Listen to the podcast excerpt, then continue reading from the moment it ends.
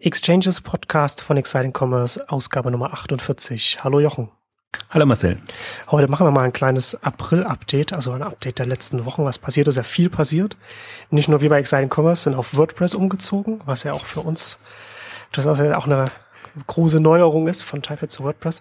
Ähm, aber auch, du hast am Anfang April äh, die über die erste Todesliste für den stationären Einzelhandel ge geschrieben oder hast das Todesliste genannt, hast Bezug auf die Studie genommen und das hat ja der Artikel hatte weite Kreise gezogen und wurde auch viel äh, diskutiert, auch die Studie wurde viel diskutiert.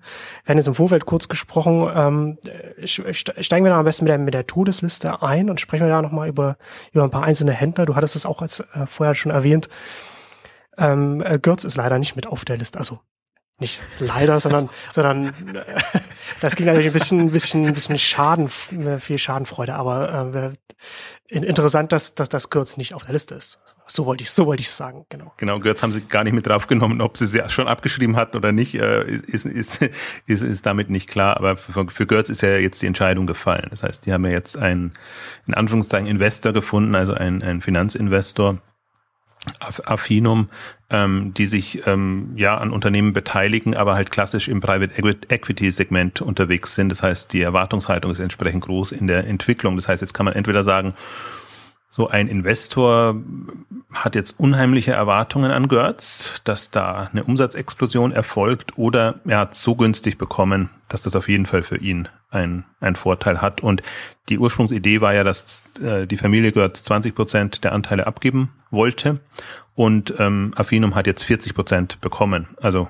kann man sich eigentlich schon ähm, ganz gut ausrechnen, ähm, was das für ein Deal war und dass das eher eigentlich so eine Geschichte war, die gerade nochmal gut gegangen ist, würde ich es jetzt mal so formulieren. Und ähm, jetzt muss man gucken. Ich bin gespannt, was die daraus machen. Wir hatten Affinum auf der K5 Cruise mit dabei, ähm, durften natürlich da noch nichts sagen und haben auch nichts gesagt und es ging eigentlich nur um andere Themen. Aber im Prinzip schon, man kommt, wir hatten zwei Private Equity ähm, Unternehmen oder Vertreter da und ähm, die haben einfach ganz gut erläutert, wie gerade die Lage ist in dem Segment. Also wie die, natürlich wie ihr Ansatz ist, der halt schon auf ähm, Wertsteigerung getrimmt ist, also entweder Kosten reduzieren oder eben neue Umsatzpotenziale erschließen. Und es gibt die beiden Richtungen. Es gibt die, die halt noch funktionierende Unternehmen übernehmen und ähm, es gibt die andere, die Vertreterin hat so schön gesagt, äh, irgendwann kommen sie alle bei uns vorbei im Handelsbereich und wollen gerettet werden. Und ähm, da geht es eher darum, ähm, über Restrukturierung und, und andere Weit ähm, Themen einfach ähm, zu gucken, ob es noch eine Perspektive gibt für diese Unternehmen. Und die kommen halt dann wirklich, weil sie in der Not sind, weil es halt einfach, ähm, das Geschäft trägt sich nicht mehr und die müssen gucken, ähm, ob sie mit einer Restrukturierung, Restrukturierung noch aus einer Insolvenzgefahr rauskommen oder ob es eben den Bach runtergeht und man dann, ja, man hat das Beispiel Weltbild und andere gerade oder Strauß Innovation, die sind jetzt in, in unter Schutzschirm, heißt das ja so schön, neuerdings gegangen, aber haben jetzt auch ähm, angekündigt, ähm, Sanierung in Eigenregie und da war ja St. Capital, berühmte St. Capital, was auch bei Neckermann schon ähm, kein Glück hatte drinnen. Und das sind halt jetzt alles so die, die Fälle, die man hat. Und deswegen, ich fand, interessant ja eigentlich nur an der Todesliste ist überhaupt, dass es, dass es so eine Aufruhr, so ein Aufruhr versorgt vor, vor einem Jahr und wir hatten das in der Tengelmann-Ausgabe ja auch ähm, nochmal besprochen. Vor einem Jahr hat ähm, Oliver Sammer gesagt, 80 Prozent des Handels werden nicht überleben. Und das ist eigentlich auch, würde ich genauso propagieren. Alle, die Online-Handel sehen und sehen, wie Amazon und andere das treiben, würden sagen, 80 Prozent haben keine Chance. Und wobei das, wobei das, wenn das ein Sammler sagt, dann liest man das halt eher als Eigenwerbung. Oder also Werbung in eigener ja, Sache. Na, ne? natürlich. Und dann ist natürlich was anderes, wenn es dann jetzt in, in so aber einer darauf, Studie dann steht. Aber darauf spekuliert man, genau. Und das, das Besondere war ja jetzt eigentlich an der Studie, dass, dass die jetzt eigentlich aus dem, aus dem traditionellen äh, ähm, wir helfen euch Strategieberatungsbereich äh, kommt und war ja eigentlich schon tapfer, da überhaupt so eine Negativliste äh, mit reinzunehmen. Normalerweise hat man immer nur so positive Liste oder wie kommst du noch weiter nach vorne, dass du auch allen Kriterien des Überlebens äh, ähm, genügst. Aber das ist halt die, das sind die beiden Sichten, die wollte ich jetzt nochmal gegeneinander überstellen. Ne? Man hat eigentlich die, die radikale Online-Sicht und die sagt, äh, propagieren die Sambas, propagieren wir andere. Ähm, 80 Prozent mit ihren aktuellen Strategien haben sie keine Überlebenschance. Insofern ist so eine Todesliste nichts Besonderes, weil wir sagen, die meisten sind auf der Todesliste. Äh, eher so die, man könnte eine Liste mit den Ausnahmen erstellen und wer sind die wenigen Ausnahmen, die man überhaupt draufnehmen würde, neben Amazon und vielleicht noch ein paar äh, anderen, die in einer gerade speziellen Situation sind oder weil die, die Märkte, die Dynamiken einfach noch nicht so da sind. Aber die ganze Buchhandelsbranche, ganze Elektronikhandelsbranche, im Prinzip alle kann man, die sind ja alle auf der, in Anführungszeichen, Todesliste drauf, ähm, in, in unterschiedlichen Kriterien. Und die war, ich habe sie jetzt Todesliste genannt, sie, weil, weil, weil die sich so drumherum gedrückt haben, die am meisten bedrohten Händler und andere haben es dann rote Liste genannt, vielleicht noch ein bisschen charmanter, aber äh, ich glaube, die, die, die, der Ernst der Lage ist vielen noch nicht bewusst, beziehungsweise ich, ich, mich kümmert ja gar nicht so sehr der traditionelle Handel, sondern ich sehe ja immer die Chancen für die Onliner. Und, und wenn die Onliner sich bewusst machen müssten, wie desolat das alles ist und wie, wie strategisch ähm, verquer die alle aufgestellt sind, ähm, dann glaube ich, würde man noch mit viel mehr Energie da reingehen und, und Konzepte entwickeln und, und auch vielleicht kurzfristig Strategien verfolgen, die man, die man langfristig auch nicht so durchhalten kann. So sehe ich ja im Prinzip auch so ein bisschen Zalando. Zalando ist ja kein, kein auf, auf Dauer nachhaltiges Konzept, sondern das ist ein, ein das, das kann den jetzigen Umbruch extrem befördern. Man sieht das an Götz und an anderen, wie die jetzt auf einmal in Schwierigkeiten kommen, weil eben jemand intensiv angreift. Das heißt aber nicht, dass die nicht einen anderen Weg finden müssen und es gibt ja im Prinzip die zwei Wege, die man finden kann. Entweder man hat dann irgendwann ein, ein äh, tolles, neues, innovatives Geschäftsmodell oder man ist so groß, dass an einem niemand rein äh, vorbeikommt und dann hat man einfach durch die Skaleneffekte schon die Platz-Hirschrolle und ähm, hat dann eigentlich ganz gute Karten. Und das ist ja gerade ein bisschen der, der Zalando-Effekt, dass die jetzt in eine Umsatzdimension reingerutscht sind und sich halt überlegen können, wollen wir jetzt in Richtung Profitabilität gehen oder investieren wir nochmal in Umsatz oder gehen wir an die Börse, um einfach Übernahmemöglichkeiten zu haben. Also das sind jetzt genau die, die Dinge passieren, die, die Dinge, die passieren, aber bei ganz wenigen eben noch.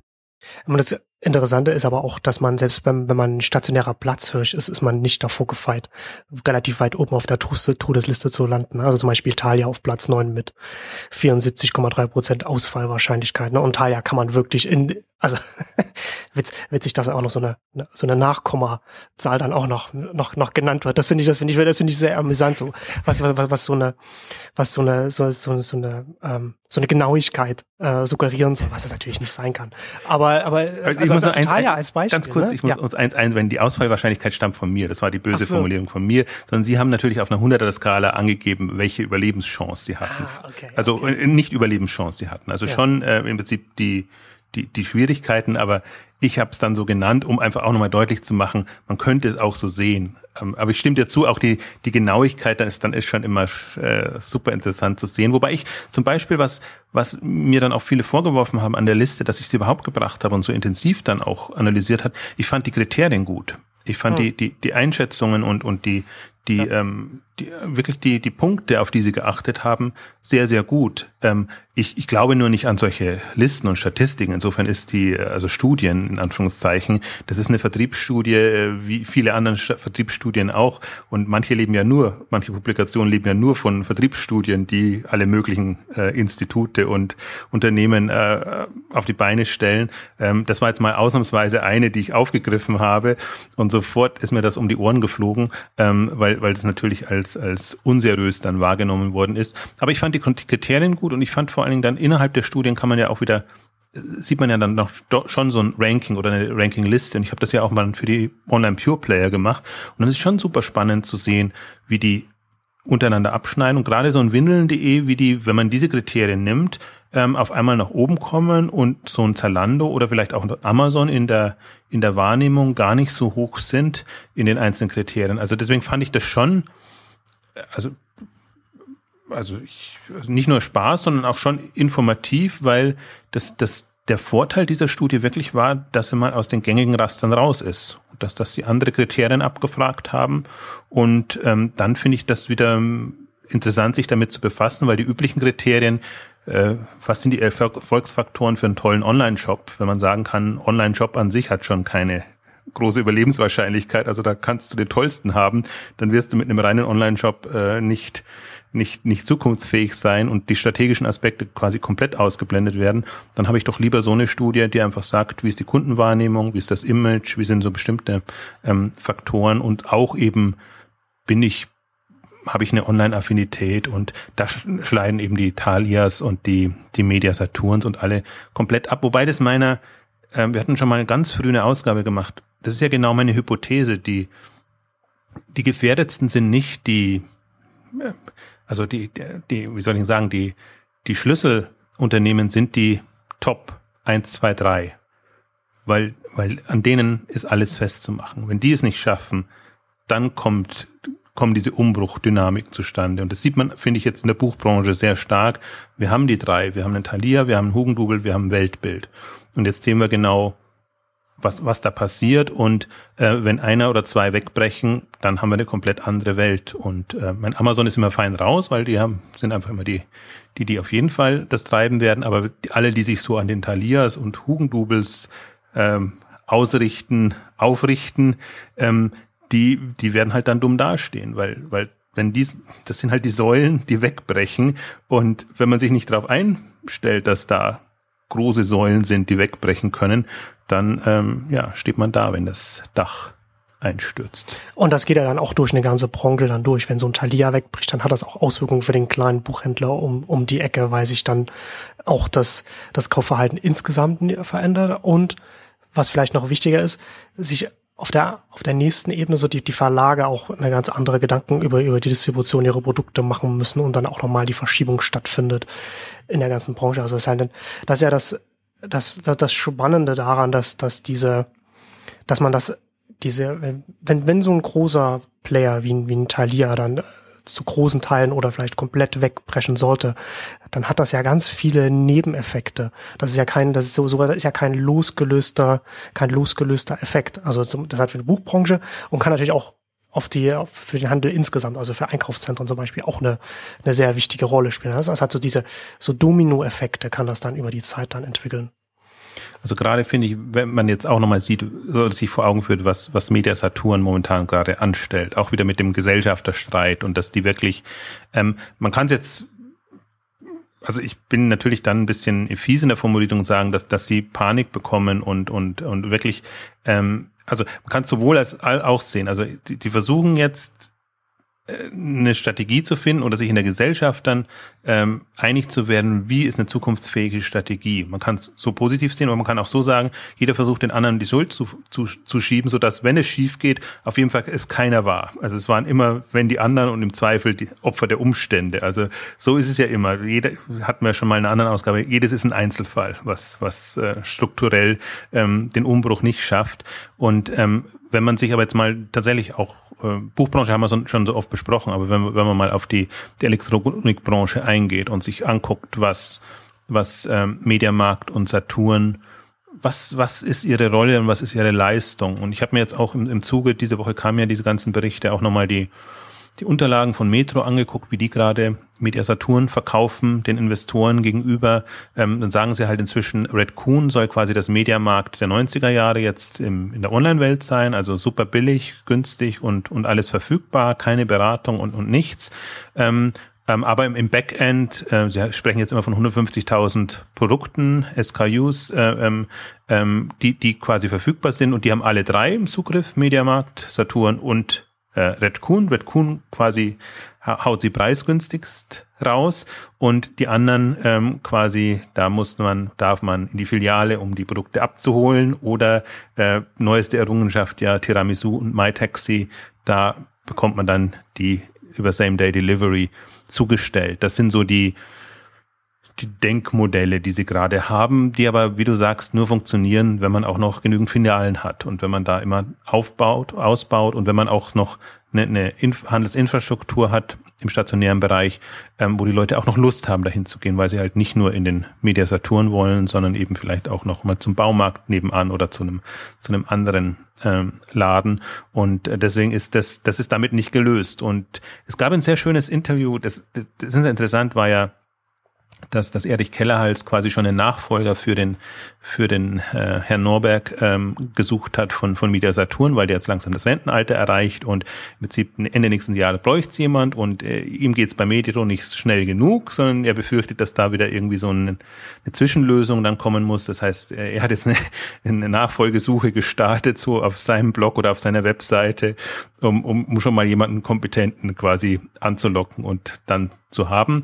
Und ähm, Parallel hat jetzt ähm, der, der jetzige Chef noch ein Interview gegeben mit, mit der Welt, ähm, ja, wo ich, wo ich dann auch mich frage. Also das, das ist alles so, das ist mehr diplomatischer Dienst als strategische Weitsicht. Also im Prinzip, er ist sich aller Punkte bewusst, dass er, er sieht ja die Gesellschafter gar nicht so sehr als Problem. Die müssen sich irgendwie einigen und dann geht schon weiter. Er sieht als Problem seine selbstständigen äh, Geschäftsführer, also beteiligten Geschäftsführer, die zum Teil eben nicht mitziehen und ähm, aber trotzdem, da kommt nichts, ähm, was, was über den Tellerrand rausgeht. Das kommt immer im, im Rahmen des Media Saturn-Konstrukts, kommen jetzt so Lösungen oder Notlösungen. Also die heißen.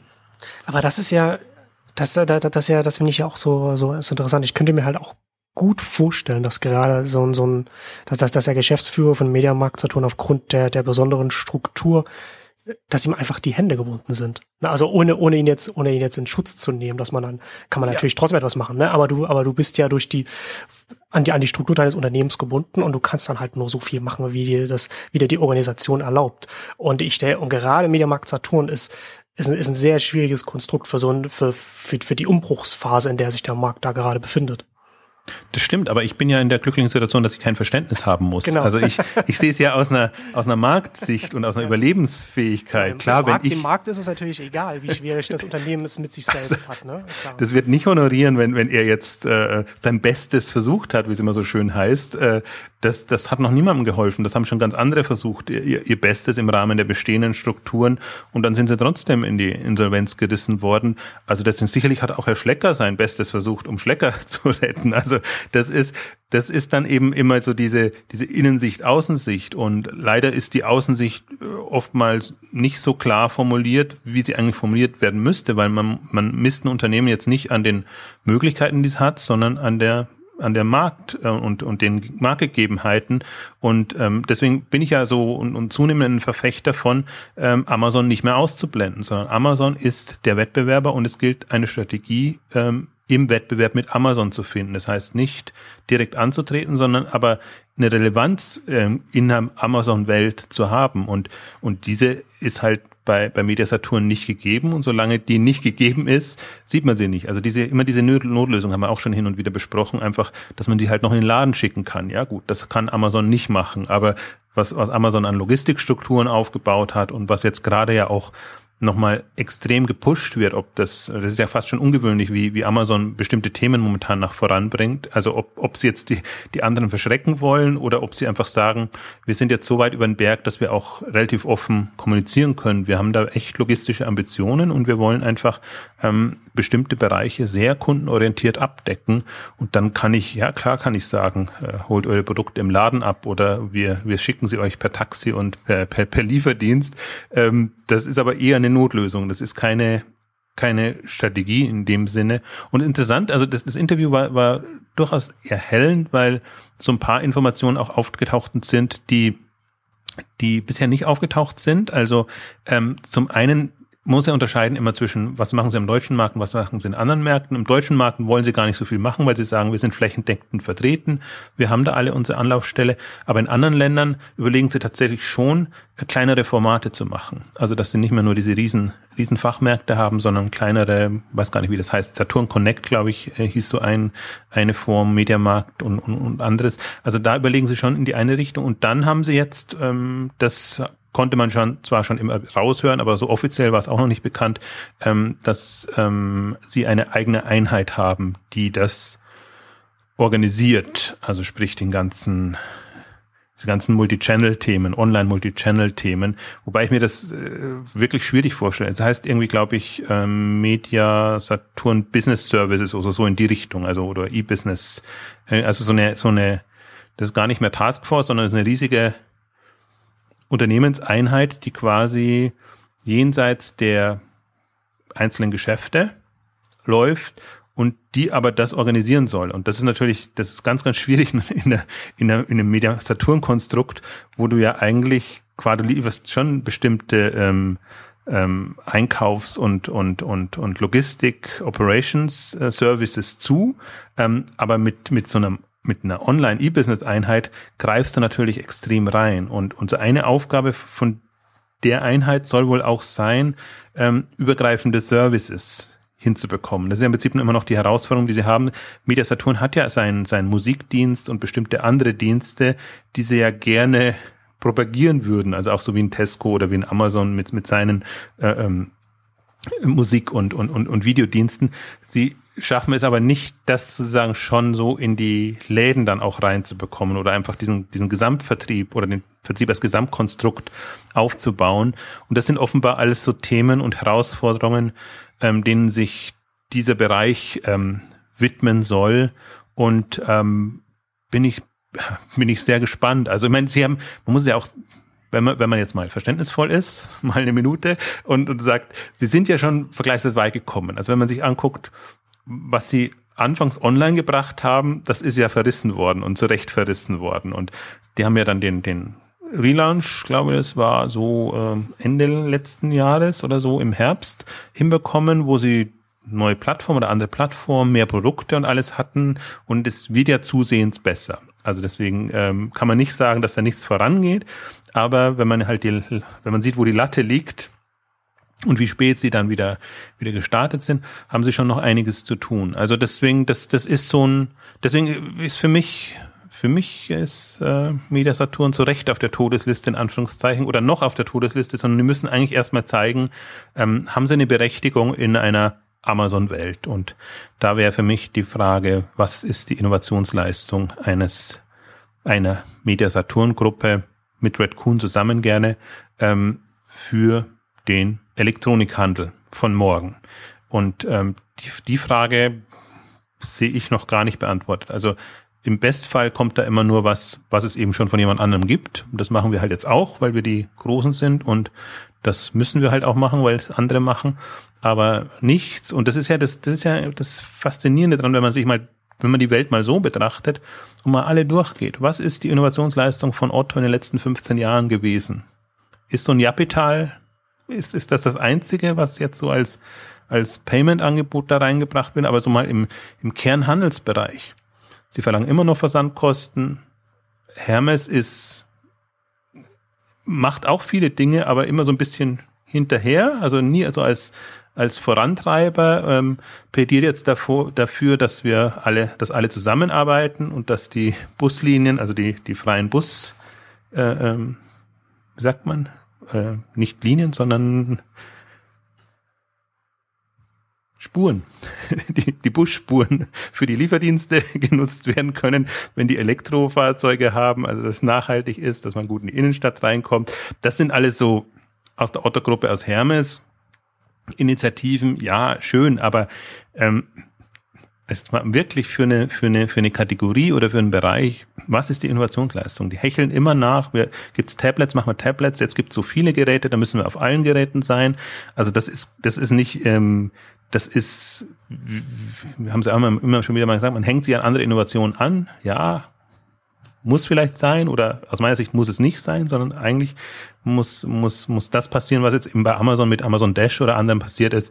Er sagt, hey, wir haben eine Kategorie und wir, wir, wir sehen, da kommen wir klassisch nicht voran. Wir überlegen uns, wie können wir diese Kategorie knacken und jetzt lass uns doch mal wirklich komplett anders denken und können wir das nicht von hinten aufziehen und irgendwie eine andere Lösung finden.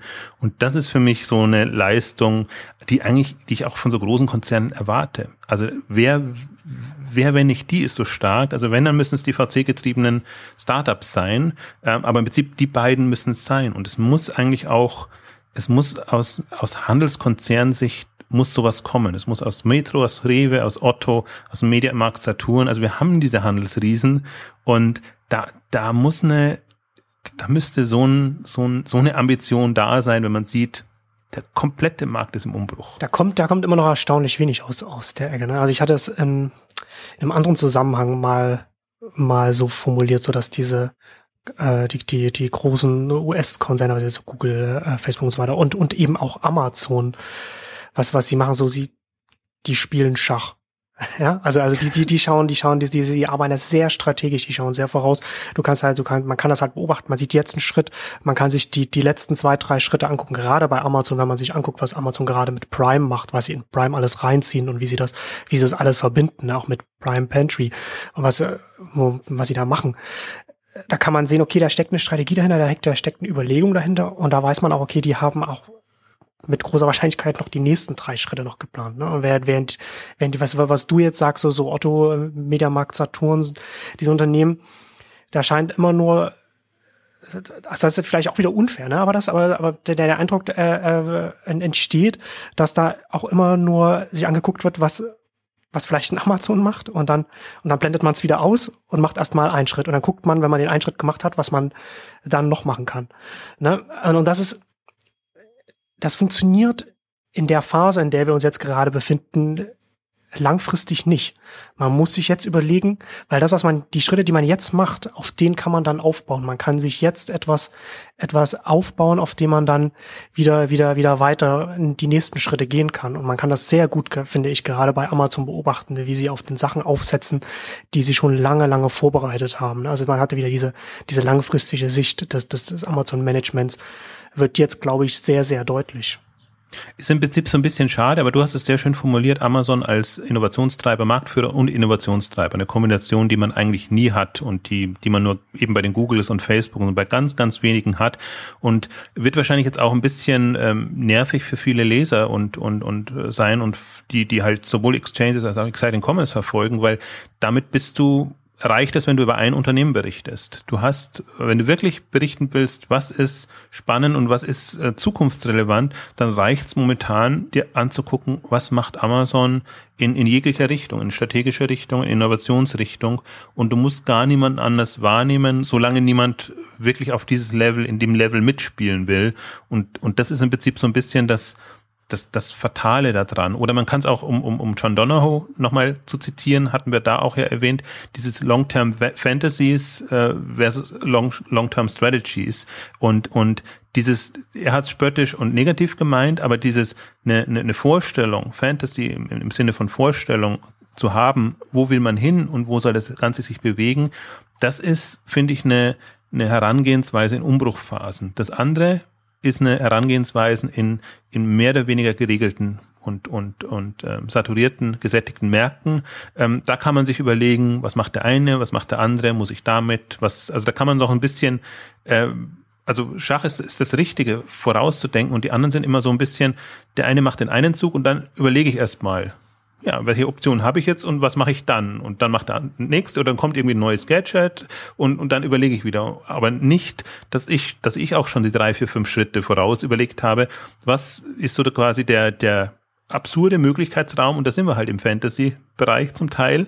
Ähm, was könnte innerhalb der, der Zyklen, der zwei, drei Jahreszyklen und dann auf zehn und 15 Jahre sind ja es ist, ist ja, also kann ja immer super viel passieren. Deswegen kann man, muss man da schon sehr seine Fantasie spielen lassen, wenn man sich vorstellen will, was da passiert. Und das ist halt im, im klassischen strategischen Prozess nicht, nicht vorgesehen, beziehungsweise da wird man auch im Unternehmen gerne als Spinner abgetan. Vielleicht leistet man sich so eine Spinnerabteilung, die halt dann alles Mögliche machen darf, aber die ist halt dann auch nicht so, so angesehen. Da kommen halt die Günter Düx und wie sie alle heißen jetzt bei IBM oder andere, oder ich finde ja auch witzig, die, die ähm, Amazon weiß ich es gar nicht so sehr, aber bei Google natürlich, die haben ja auch immer ihre verrückten Wissenschaftler und alle, die sich dann mit mit den, äh, ich glaube vom Singularity-Thema genau, bis Ray, zum Ray Kurzweil bei bei Google, der da an der Singularität arbeitet. Ja. Kann man kann man machen. Ja kann man machen, aber die Frage ist halt, also ich glaube, man muss es auch machen oder man, man so hat, hat diese Impulse irgendwo anders her. Aber natürlich, so eine Organisation ist tendenziell eher vernünftig aufgebaut und soll sich vernünftige Gedanken machen und ist nicht so darauf ausgerichtet, was könnte jetzt im, hm, was könnten wir uns jetzt so vorstellen, dass passiert. Aber ähm, ich glaube, dieser Konsens muss da sein und und ich, äh, ich meine, ich bin ja oder wir sind ja in derselben Situation. Wir sind ja jetzt, wir können die Welt ja auch so betrachten, wie sie ist und was so eins nach dem anderen kommt. Oder wir können uns eine Vorstellung machen, wie sieht das in fünf oder zehn oder 15 Jahren aus.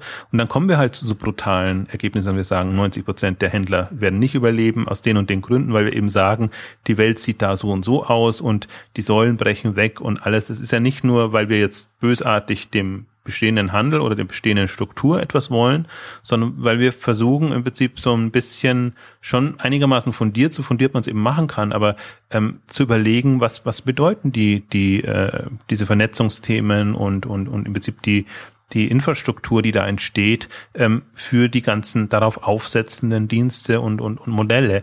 Und, und das ist eigentlich ja die, ähm, ja, ist fast, muss man fast schon sagen, die Kunst, weil, weil es halt so ein bisschen, das, hat, das hat nicht, glaube ich, rein analytisch kommt man da nicht weiter, sondern man muss da im Prinzip schon manchmal so ein bisschen seine Fantasie spielen lassen und dann wieder überlegen, ja, aber ist das jetzt, geht das jetzt wirklich und macht das jetzt wirklich Sinn? Wo ich ja zum Beispiel dann immer hadere mit, mit, ähm, also die Timing-Frage ist ja eigentlich dann das Wichtige. Man kann schon mit seine Fantasie spielen lassen, aber die Frage ist, wann passieren solche Dinge und was muss dann tatsächlich auch erfüllt sein, damit es passiert. Und das ist ja das Interessante, dass ja jetzt halt auch viele Konzepte jetzt sinnvoll sind, die in der Dotcom-Zeit schon, schon ausprobiert wurden und, und kläglich gescheitert sind, weil wir jetzt natürlich einen ganz anderen Kontext, ein ganz anderen, ganz anderes Marktumfeld haben. Genau, also deswegen, das ist auch, das ist zum Beispiel, ich finde es immer super, ich versuche mich extrem frei machen, frei zu machen von dem, was gerade so aktuelle Hype- und Trendthemen sind, wenn ich das Gefühl habe, das ist noch nicht die Zeit reif, weil man sonst die Lust verliert. Also diese Neugierde, die man, die man ja braucht, wenn man einmal so eine Frustphase mitgemacht hat und man hat sich irgendwie so auf ein Thema aufgesprungen denkt sich, ja, das müsste doch jetzt kommen, die Zeit ist reif und alles, und dann kommt das nicht und dann, dann interessiert es einen ja auch nicht mehr so in dieser, mit dieser Leidenschaft. Ne? Und dann in drei, vier, fünf Jahren kommt's und dann müsste man eigentlich genau mit dieser Neugier und, und, und da reingehen. Und, und ich finde, das ist eine, eine das ist auch eine, eine Selbstdisziplin-Sache, dass man auch für sich entscheidet und jetzt mal aus Unternehmenssicht auch, äh, dass man da entscheidet, was sind jetzt wirklich die Themen, wo wir volle Energie reingehen und da wirklich auch gemeinsam versuchen, da was voranzubringen und was ist was, klar, die anderen sprechen alle drüber und, und irgendwie alle Konferenzen sind voll damit und so, aber wir versuchen es jetzt mal bewusst auszublenden, um uns genau diese Neugier noch bewahren zu können, das dann vielleicht in drei, vier, fünf Jahren, wenn es dann für, für den Markt relevant ist und natürlich auch für uns relevant ist, um da wieder reinzugehen. Also ich habe oftmals das Gefühl, ähm, dass, dass dass dieses Frustelement verhindert dann auch wieder viel. Also ich, gerade finde ich im deutschen Markt konnte man das sehr gut sehen, dadurch, dass eben die die Blase so dramatisch, also die ist überall gleich dramatisch geplatzt, aber dass, dass in, in Deutschland das so ernst genommen wird, dann also hopp oder top, äh, wenn das da schief geht, dann kann das nie was werden, quasi wie lange es gebraucht hat, bis da wieder ein Interesse da war, dass online vielleicht doch eine Perspektive hat und dass man da vorankommen kann. Das ist schon, ähm, finde gerade ich, wahrscheinlich im deutschen Markt neigt man dazu, so diese, wenn man was tun will, dann möchte man, dass es Substanz hat und wenn man dann einmal enttäuscht wurde, dann sagt man, ähm, vergesst es und, und, und braucht sehr lange, bis man dann wieder so eine, eine, eine Neugierde entwickelt. Und das ist fatal. Also das, deswegen, witzigerweise, anscheinend scheinen die Amerikaner es, es anders zu können, dass einfach diese, also obwohl ich das Gefühl habe, die haben, die schaffen ähnliche Euphoriewellen, dass das dann schon extrem ist, aber selbst wenn es dann wieder abgeebbt ist, ist trotzdem noch ein Interesse da, dass es vergleichsweise schnell dann wieder weitergeht.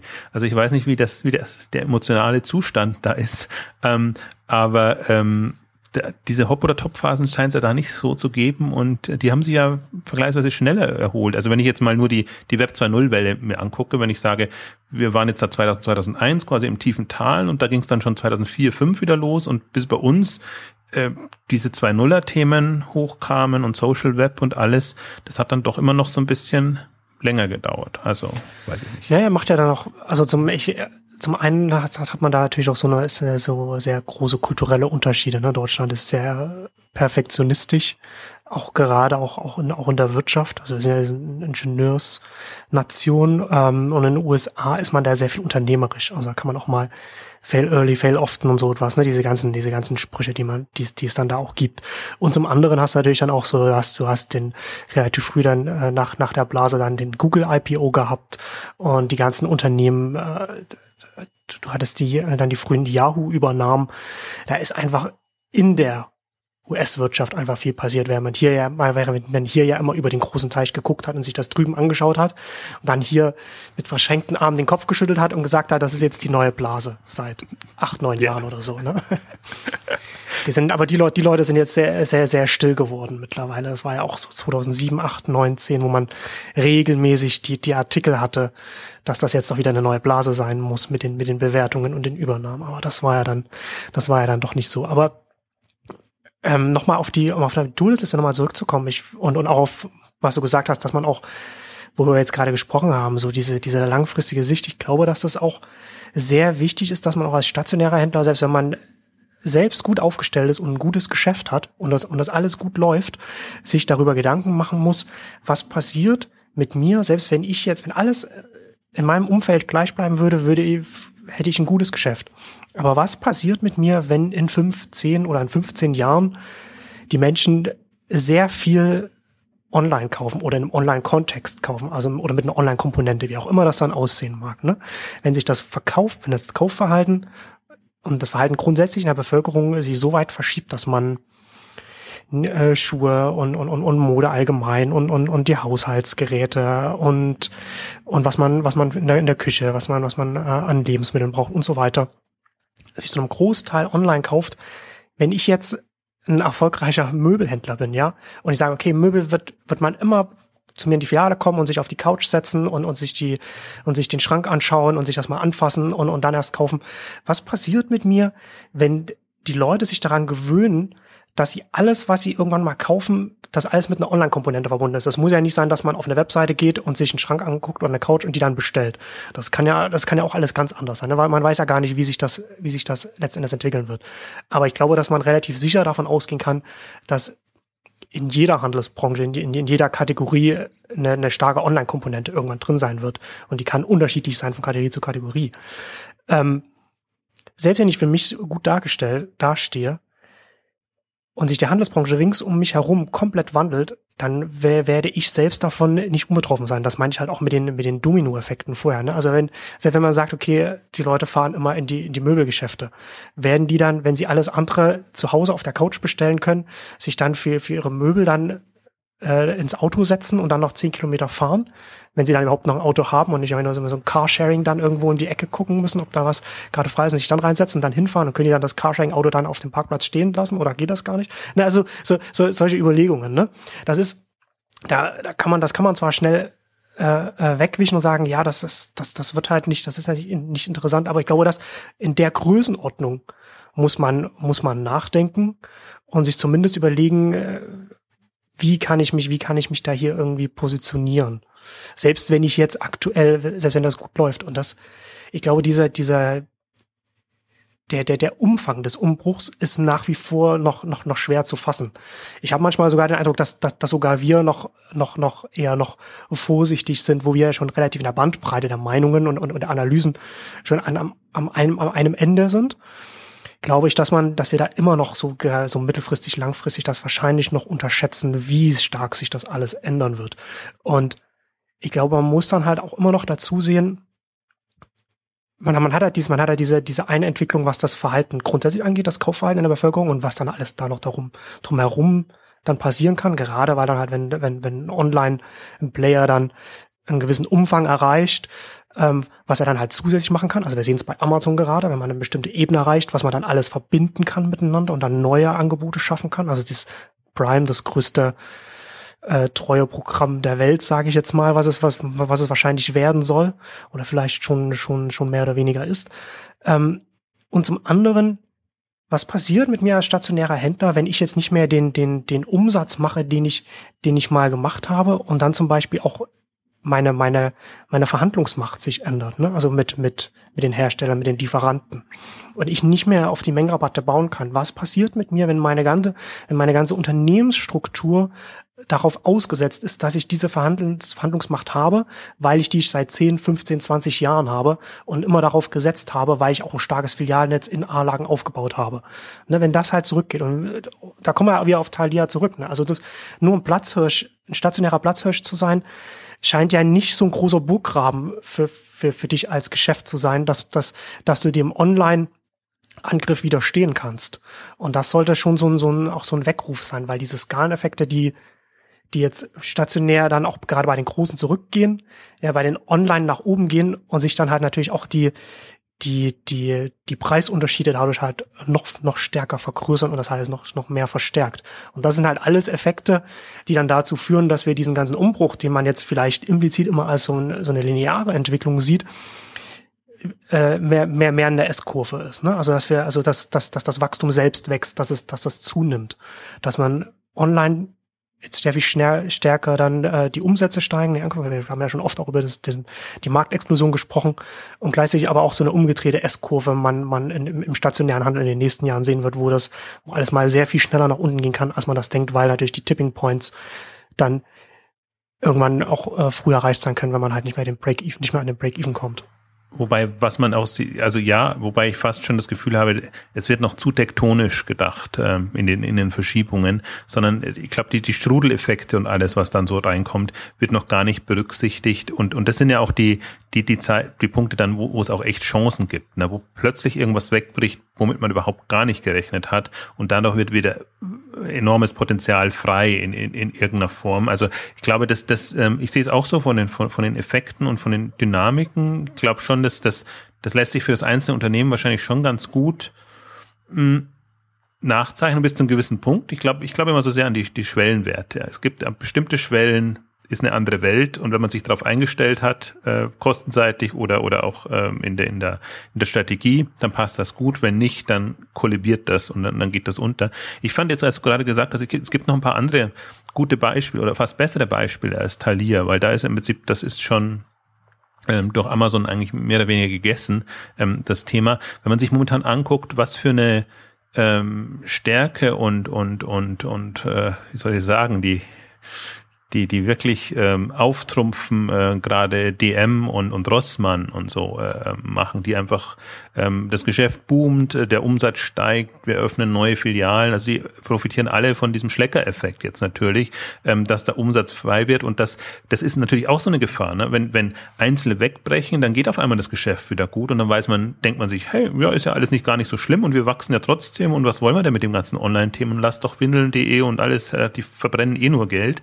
Äh, ähm, also dass da so, eine, so ein Effekt eintritt. Im Prinzip das, was im Prinzip glaube ich auch, dass dem Handel, also dem Versandhandel zum Beispiel, hat, hat gar nicht so sehr ähm, dieses Online-Geschäft jetzt äh, ähm, den, den, äh, das Genick gebrochen, sondern im, im Prinzip die, die, äh, die Wiedervereinigung, wo sie einfach über äh, dann einfach in den wo der erste Online-Boom kam, so Mitte der 90er und, und in den 90er Jahren noch 2000, extrem in den, in den östlichen Bundesländern dann einfach von der Versand-Euphorie profitiert haben und dann einfach einmal Boomphasen hatten, expandiert hatten, die mussten sich gar nicht so sehr Gedanken machen. Die hatten eher genügend damit zu tun, da ihre Infrastruktur auf diese neuen Marktsegmente auszubauen. So ein bisschen ist der Effekt jetzt genau auch bei DM und, und Rossmann ähm, da, die auch, ähm, glaube ich, ähm, gut beschäftigt sind damit jetzt äh, zu gucken, welche Schleckerfilialen lohnt sich zu übernehmen. Oder ich habe so mein, mein Lieblingsbeispiel jetzt eigentlich so am, am Münchner Hauptbahnhof. Da war eine ehemalige Schleckerfiliale, da ist jetzt DM groß, sehr prunkvoll eigentlich eingezogen, haben gleich noch ein zweites Stockwerk dazu gemacht und so, also, also, also wirklich so als die,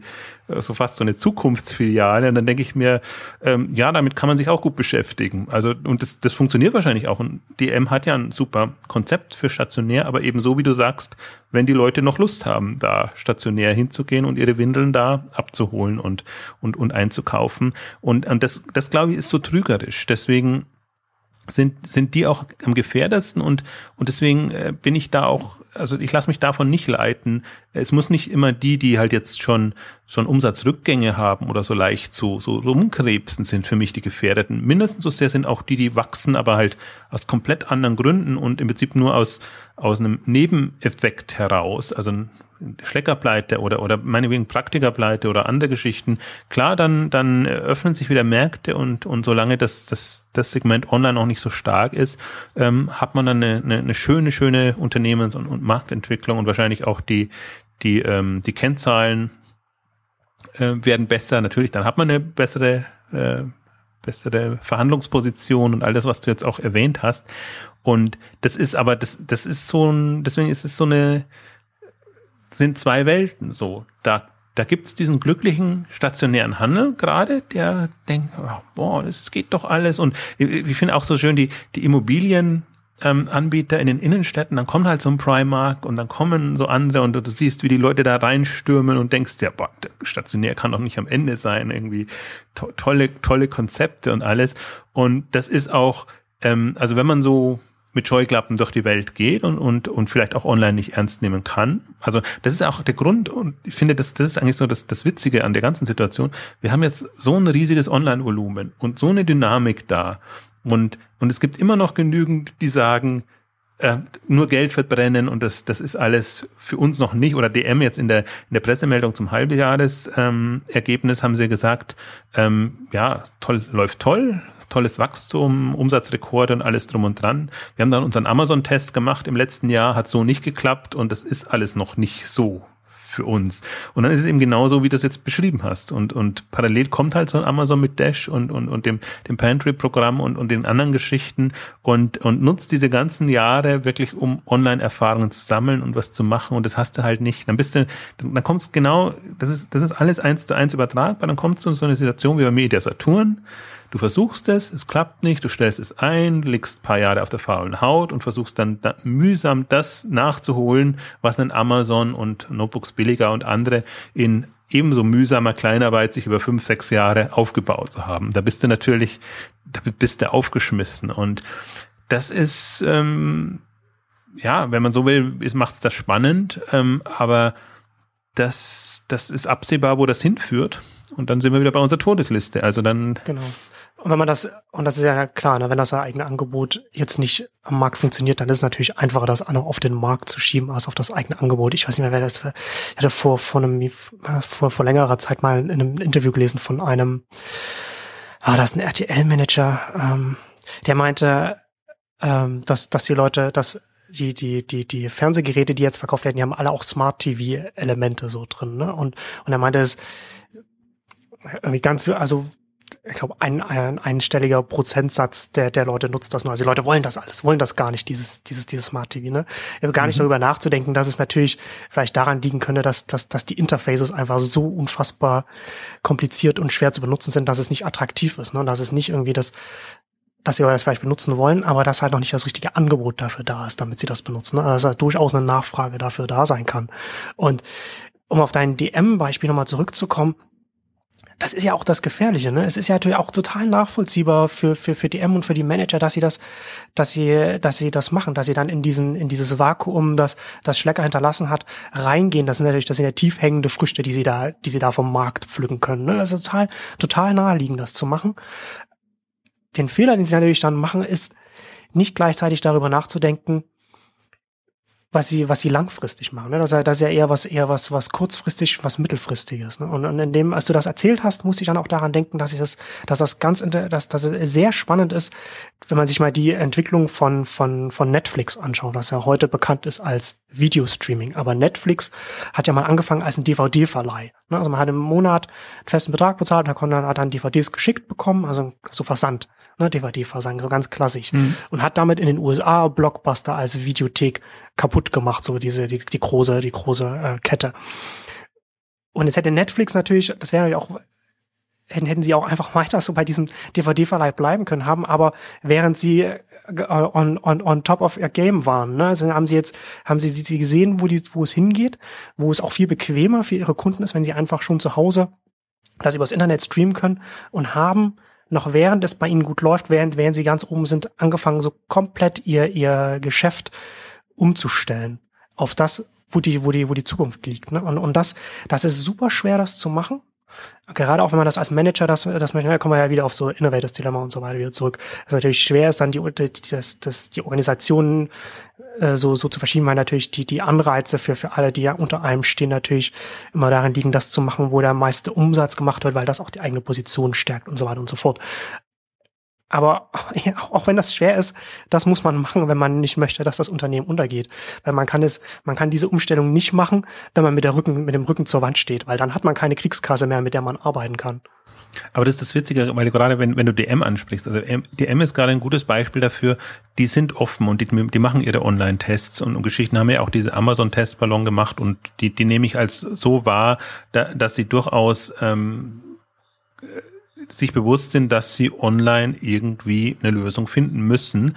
Ähm, aber deswegen ist das Netflix-Beispiel gut, nicht in dieser Ernsthaftigkeit. Also nicht so, als ob es um ihr Leben und ihr, um ihr Überleben ginge, sondern eher so, lass uns doch mal den Markt sondieren und alles machen. Und ich glaube aber, das ist der Unterschied. Und ich finde, das ist auch das Interessante, oder das unterscheidet auch gerade einen Rewe zum Beispiel von einem DM. Das Rewe jetzt von oben ausgegeben hat, quasi so, eine, so einen Panikmodus. Im Prinzip ähm, in fünf, zehn, 15 Jahren wird, wird stationärer Lebensmittelhandel ist nicht sicher, ob der noch so da sein wird. Jetzt lasst uns wirklich mit, mit aller Energie überlegen, wie kann das sein und wie können wir online ähm, Punkten und, und welche, oder wie können wir online lernen? Dann haben sie halt ihr Beteiligungsmodell jetzt mit, mit Home24, mit Zoo Royal und, und so. Und da ist, ähm, finde ich jetzt, da, da ist so eine Ernsthaftigkeit jetzt reingekommen. Und das, die ist bei, bei, bei Tengelmann ab einem gewissen Punkt reingekommen, die ist jetzt bei Rewe reingekommen, die ist äh, bei Media Saturn ist halt, oder Metro ist es so ein bisschen untergegangen, weil die, die, die wollten, konnten aber nicht und die haben halt ihre Reibereien, aber die ist zum Beispiel bei, bei DM noch nicht da, die ist bei, bei, bei Rossmann schon gleich gar nicht da. Also die, die machen ja schon seit 2000 ihren Online-Handel und da geht gar nichts voran. Und die haben jetzt auch natürlich wieder von Schlecker profitiert. Und Vielmann und andere, also die, die, die haben auch ihre Innovationsbereiche und, und machen da was. Aber ich glaube, das ist genau der, der Punkt. Ähm, geht es ums Überleben oder ist es so ein Forschungsfeld? das wir jetzt mal haben. Und das ist, je nachdem, mit welchem Anspruch du es machst, ähm, kommen auch andere Ergebnisse raus, beziehungsweise schaffst du in verkürzter Zeit, schaffst du es zu, zu besseren Ergebnissen oder Erkenntnissen zu kommen, was ja durchaus auch wichtig ist. Also ich glaube ja nicht, dass die alle jetzt auf, auf dem Reißbrett ähm, die ultimative Lösung finden können, ähm, sondern dass die Frage eher ist, wie schnell kommen zu, zu einem Ziel oder zum Ergebnis. Aber das ist im Wesentlichen nicht viel anders als bei Amazon. Also Amazon hat ja auch so, also dieses Amazon Fresh ist ja wirklich, das ist ja so ein Ewigkeitswerk, wenn man, wenn man sich das mal betrachtet. Äh, oder auch Kindle, wie lange die, wann die begonnen haben mit, mit, den, mit den ersten Geschichten und bis es dann erstmals eine Relevanz hatte und, und wo man es dann auch gespürt hat von dem Marktdruck her. Da kann ja durchaus Zeit vergehen, aber das ist trotzdem mit so einem Anspruch, ähm, wir müssen das knacken. Also bei Amazon natürlich jetzt immer das Kundenthema. Wir müssen den schnellsten, besten, tollsten und vielleicht auch äh, pflegeleichtesten Kundenservice hinbekommen.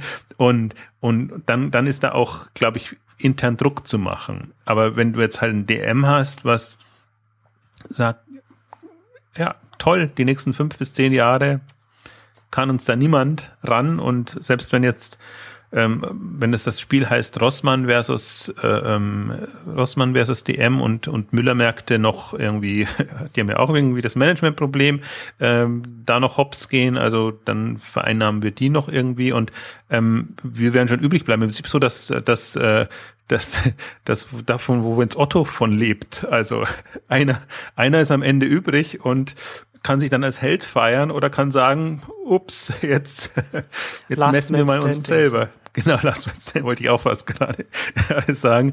Also da kannst du jetzt, das, das kannst du in beiden Richtungen sehen. Also es kann immer noch ein, ein Dinosaurier gibt's immer, der relativ lange äh, durchhält. Und der ist natürlich dann noch viel. Also Aber für den stellt sich ja dann auch die Frage, so ist das, was, was, was den anderen Unternehmen, die so ähnlich sind wie ich, passiert ist, bin ich dagegen immun. Und, und, und wenn ich sage, wenn ich sage, ja, bin ich, also dann, dann muss man analysieren, warum. Und, und stimmt ja. das auch tatsächlich. Ne? Aber die Einstellung ist ja oft so. Offenbar bin ich immun oder ich bin halt der Bessere und deswegen habe ich zu Recht äh, ähm, überlebt und deswegen bin ich noch da und ich bin auch pfiffig innovativ oder gebe mich zumindest so. Also so schlecht stehe ich gar nicht da in, in meinem meiner Peer Group. Also man denkt dann immer noch in der Peer Group, auch selbst wenn die verflossen ist und die alle nicht mehr so gibt. Aber im Prinzip äh, guck mich an und äh, ich bin da und die anderen haben irgendwie alle ihre ihre äh, äh, Probleme und und und äh, ja ist nichts mehr da. Also das das ist gut. Jetzt haben wir sehr sehr intensiv natürlich über die alte Welt und das war ja aber auch die die Idee jetzt ähm, die von der Todesliste ausgehend des, des etablierten Handels zu sprechen. Ähm, ich glaube, das sind so die die die Rahmenbedingungen, die man hat und ähm, ich glaube auch ganz gut nochmal rausgekommen, was so die also obwohl man es gut meint und gut unterwegs ist, warum man trotzdem einfach in dieser Gefahr drin ist. Und ähm, ich würde jetzt aus, aus Online-Sicht natürlich, ähm, bin ich immer in der, der Überzeugung, ich glaube, man, man, man muss sich das wirklich vor Augen führen. Dass da, ähm, also man muss es mit der Lupe suchen, die Handelsunternehmen, die wirklich eine, eine Chance haben. Also und und das sind ja, ich meine, das sind auch die, die natürlich am meisten Lärm machen. Man muss mal gucken, was, was Rewe jetzt macht. Und das sind jetzt die, die, die wirklich am, ähm, von oben heraus die größte, für die intern auch die größte Panik sorgen. Und dann merkt man halt, ähm, und denen geht es auch nicht so schlecht. Also die, die haben eigentlich jetzt ihren ganzen stationären Bereich auch sehr schön ähm, äh, aufgewertet und, und, und das, das passt schon alles. Und trotzdem sind die jetzt eigentlich so die, die, die Druck machen. Und das sind, da gibt's Aber wie gesagt, ne, ist genau der richtige Zeitpunkt. Ja, und da gibt's ganz wenige. Und das ist noch nicht die Frage, die Frage ist noch, ob sie damit durchkommen. Also ob nicht irgendwann mal wieder so eine Selbstgefälligkeit einsetzt, wo man sagt, ach, ach ja, aber wir sind im Vergleich zu Edeka, Tengelmann und so guckt uns an und, und wie unsere Läden aussehen und wie unser Geschäft läuft, ähm, passt. Das Schöne ist ja eigentlich immer, jetzt auch, auch in dem Bereich zum Beispiel, da geht es fast noch besser im Lebensmittelbereich, weil eben die Lidls und die Aldis noch da sind. Und, und da ist man immer noch, äh, wie soll ich sagen, hellhöriger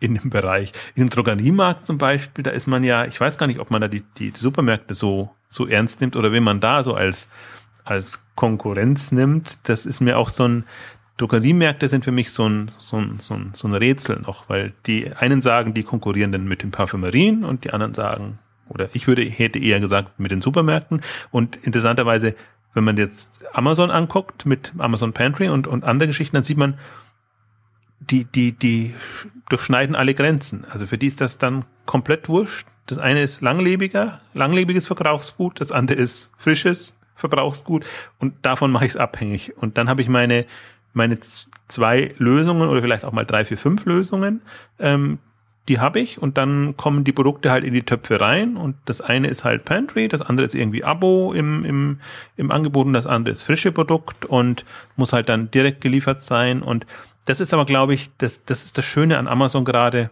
dass man das Gefühl hat und in der Kategorie kann man es, finde ich, am besten verdeutlichen momentan, dass sie sich so ein Lösungsportfolio aufgebaut haben oder aufbauen und damit damit können sie bestimmte schon sehr dicke Marktsegmente gut bedienen.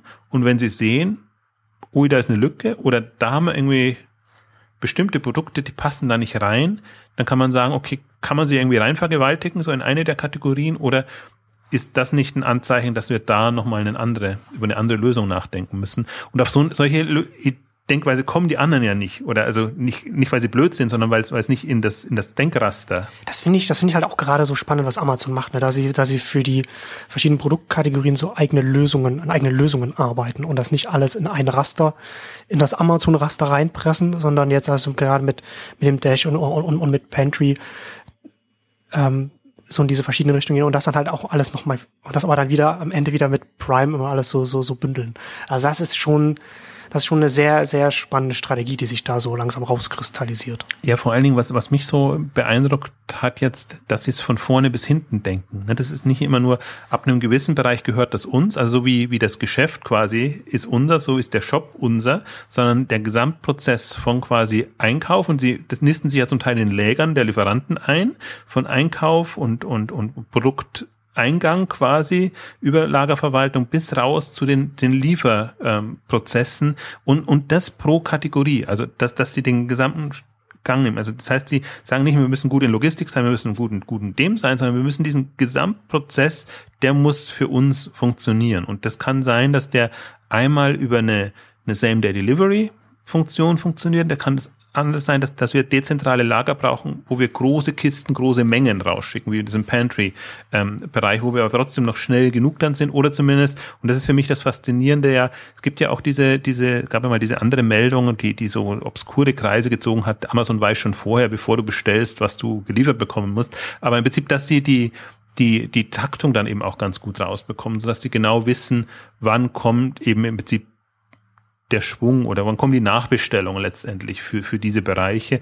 Und damit können sie das extrem optimieren, aber das können sie halt nur, weil sie es als, als Gesamtprozess von Anfang bis Ende durchhaben. Und das ist im Prinzip so das, das Fatale noch am Handel, dass er sich als heißt Handel äh, bezeichnen. Dann gibt's eben noch die Logistiker und dann gibt's die, äh, gibt's alles mögliche andere, was man zum Teil ausgelagert hat oder nicht. Ich glaube, sogar so eine Amazon-Denkweise ist auch ausgelagert möglich, wenn man wenn man entsprechende Dienstleister hat. Aber man braucht schon das Bewusstsein, dass man diese komplette ähm, Kette drin hat. Und die, die einzigen, bei denen mir das aufgefallen ist, wo, was ich auch so ein faszinierendes Gespräch war, ist Mai Theresa gewesen, wo, wo ich, also komplett anderer Bereich, aber im Prinzip super schwieriges Modesegment mit diesem hochpreisigen Bereichen, wo die Kunden einfach komplett anderen Anspruch haben an das, was sie geliefert bekommen, in welcher Form geliefert haben. Und wo Mai Theresa sagt, das ist, ist unser Bestreben einfach, da dieses, dieses Level durchgehend liefern zu können. Deswegen glaube ich, ist, ist, ist Mai Theresa somit eines der Unternehmen, ähm, die schon ähnlich ticken. Und ich weiß jetzt nicht, wie es bei Stylebop oder bei anderen ist. Ich vermute mal in diesem ganzen hochpreisigen Luxussegment, ich könnte mal Jux und, und andere auch vorstellen, dass die am, am ehesten noch an dem Anspruch dran sind, gerade ähm, den, den Amazon hat. Und ähm, das ist, ich weiß gar nicht, ob das so ähm, zukunftsführend ist oder zielführend ist für jeden Händler. Aber ich glaube, jeder Händler, der den Anspruch hat, eine Kategorie bestmöglich abzudecken oder eine Zielgruppe bestmöglich abzudecken, der muss den haben. Für die anderen ist es eigentlich super, weil die das auch nutzen können. Also kleinere Händler jetzt, jetzt die Amazon Services und, und, und die kann man ja anderen zur Verfügung stellen. Das ist natürlich dann ein bisschen teurer, aber ähm, immer, muss man immer in Relation sehen, wenn man es selber aufbaut, ist es natürlich noch, noch teurer. Ähm, aber ich glaube, dass, dass, dass das so Händlerkategorien werden und darauf achte ich eben zunehmend mehr, dass es mir wurscht ist, ob da jetzt ein Shop kommt und äh, der als Shopbetreiber gut ist und das irgendwie vom Shopsystem gut ausmacht, sondern ob der den, den Anspruch, die Ambition hat, ähm, wirklich in dieser Kategorie das bestmöglich zu erfüllen. Und da sind wir eigentlich wieder beim Thema, wo, wo er, weil ich glaube, das ist die Innovationsleistung. Das ist der Innovationsanspruch, den man haben kann, dass man sagen kann, okay, damit bringe ich aber diese dieses Thema, diese Kategorie und oder diese Zielgruppe extrem voran. Und das ist halt zum Beispiel, also wie gesagt, Otto ist aber mein Lieblingsbeispiel. Das, das, das vermisse ich absolut bei Otto. Also wo ist Otto? Wo bekomme ich das? Also sie haben alles im Haus, sie haben Hermes im Haus, sie haben äh, alles und ähm, sie haben aber nicht, äh, zumindest kundenorientiert, können sie es nicht kommunizieren, ähm, eine, eine Möglichkeit, dass man sagt, boah, da da bestelle ich aber absolut nur bei Otto oder bei Unternehmen, wo Otto auch eine Möglichkeit hat, äh, wie man es halt bei Amazon sagt. Da bestelle ich halt bei Amazon, weil ich eben weiß, das und das ist da der, der Vorteil. Und das ist so, das ist so schade für Unternehmen mit großer Handelskompetenz. Und ich glaube, dass eben genau auch, das könnte, DM hat so eine super Philosophie, Unternehmensphilosophie und, und andere. Das ist so vom, haben wir einen hohen Sympathiefaktor und, und das sind alles, wären alles so Unternehmen, die wirklich, wenn sie eine Ernsthaftigkeit Richtung Online entwickeln würden, glaube ich, das auch transponieren könnten. Ähm, da bin ich mal gespannt, ob, ob, ob da einer der, der bestehenden mit, mitmischt. Für mich ist dann immer so, Tesco ist noch so der, der, der, das Unternehmen, wo, wo man so ein bisschen drauf achten kann, wobei ich auch nicht glaube, dass Tesco so die, ähm, mal gespannt. Also die sind jetzt immer so die Helden in dem, in dem Bereich, aber ähm, die haben halt auch so ihre Auf und Abs äh, in, in ihrem klassischen Geschäft.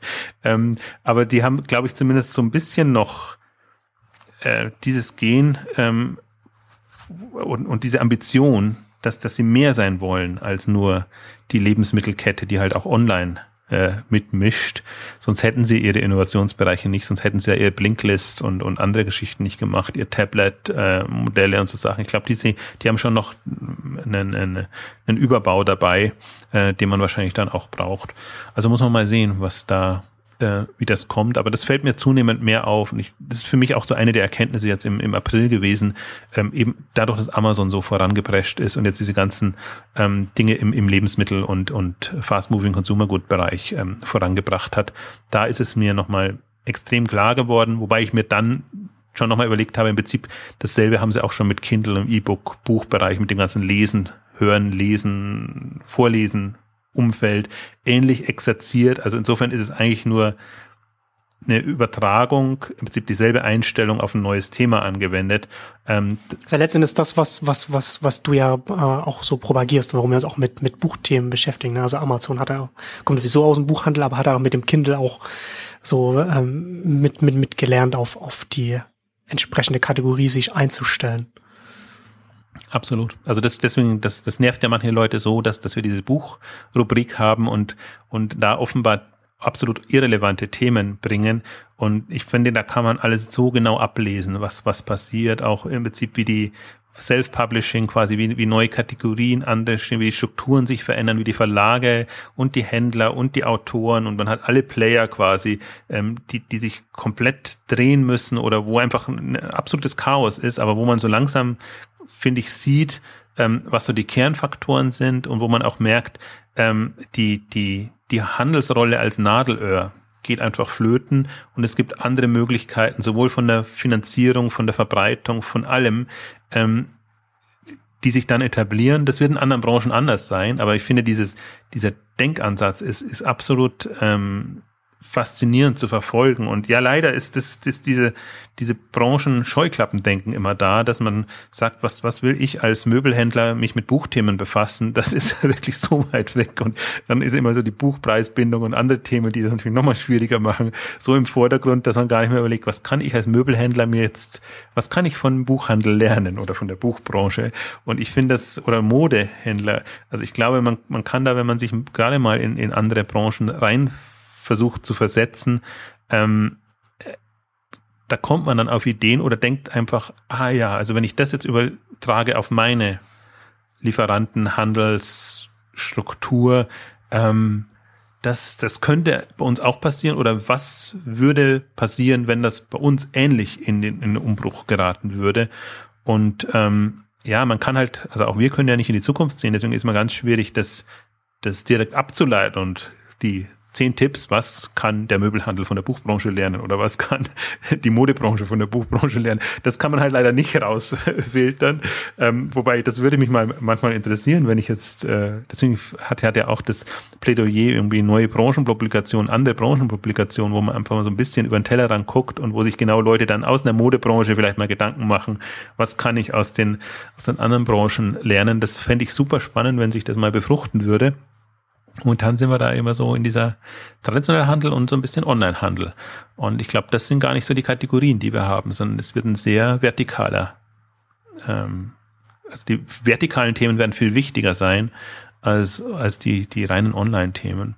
Muss man mal gucken, aber steht uns einiges bevor. Also ich glaube, finde, dass, dass der Monat hat extrem gezeigt, ähm, ich habe es auch, deswegen habe ich auch genannt, der neue Blick auf den Handel oder auf den Handel von morgen.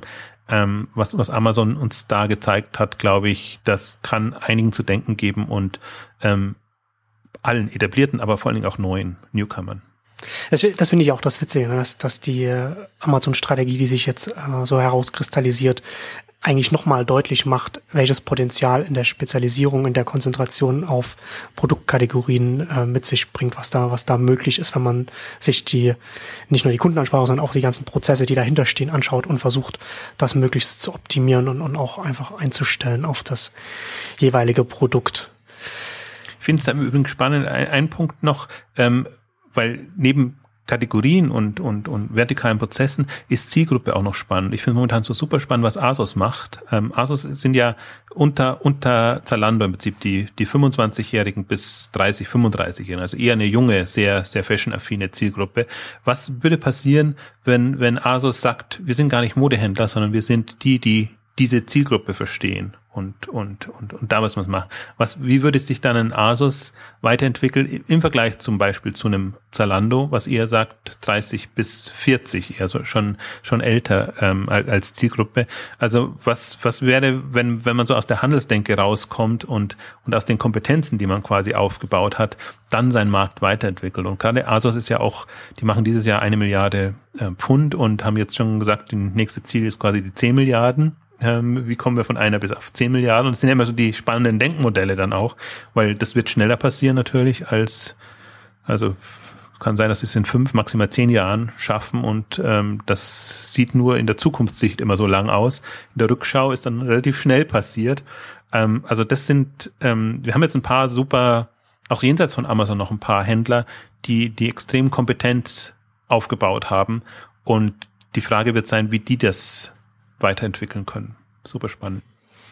Wir werden das auf jeden Fall hier im Podcast und auch auf Exciting Commerce weiter verfolgen. Vielen Dank fürs Zuhören und bis zum nächsten Mal. Tschüss. Tschüss.